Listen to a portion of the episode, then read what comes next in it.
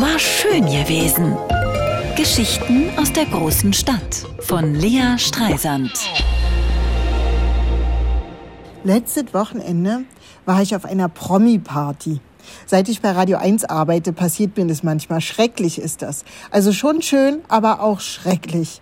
Man fühlt sich, als würde man durch eine Fotoausstellung laufen mit lauter Bildern, die einem total vertraut sind. Und plötzlich fangen die Bilder an zu sprechen.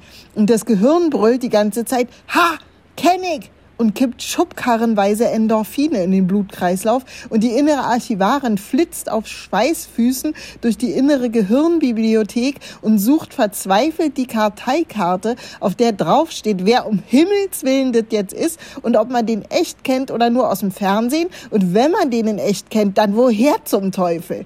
So muss sich Demenz anfühlen. Als ich bei Radio 1 angefangen habe, hat Bettina Rust mich zu ihrem Sommerfest eingeladen. Ich war so aufgeregt, dass ich schon drei Tage vorher nichts mehr essen konnte. Bei dem Fest saß dann plötzlich Sandra Maischberger neben mir, aber ich dachte, sie wäre Maybrit Illner. Und dann war ich nach einem Glas Weißweinschorle so besoffen, dass mein Mann mich nach Hause tragen musste.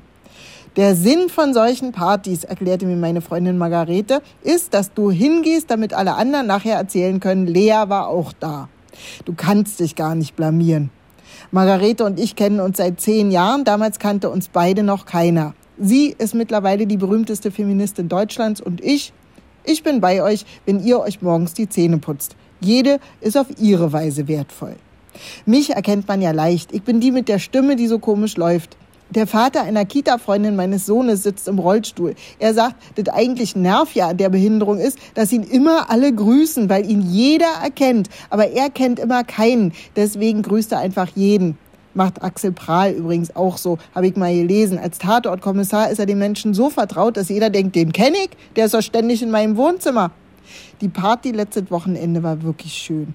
Am Schluss wurde ich mit einer englischen Mercedes Stretch Limousine von 1974 mit Lenkrad rechts ohne Sicherheitsgurte hinten nach Hause gefahren. Und das wäre sicher total geil gewesen, wenn nicht fünf komplett besoffene und bekiffte 20-Jährige um mich rumgesessen hätten, die die ganze Zeit kreischten. Alter, ist das geil? Ist das geil? Alter, wie geil ist das denn? Einer griff mir sogar in die Haare, voll schöne Haare.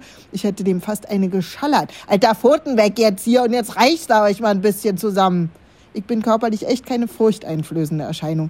Aber ich hab ne kräftige Stimme. War schön gewesen. Geschichten aus der großen Stadt von Lea Streisand. Immer montags neu im schönen Morgen und jederzeit auf radio1.de.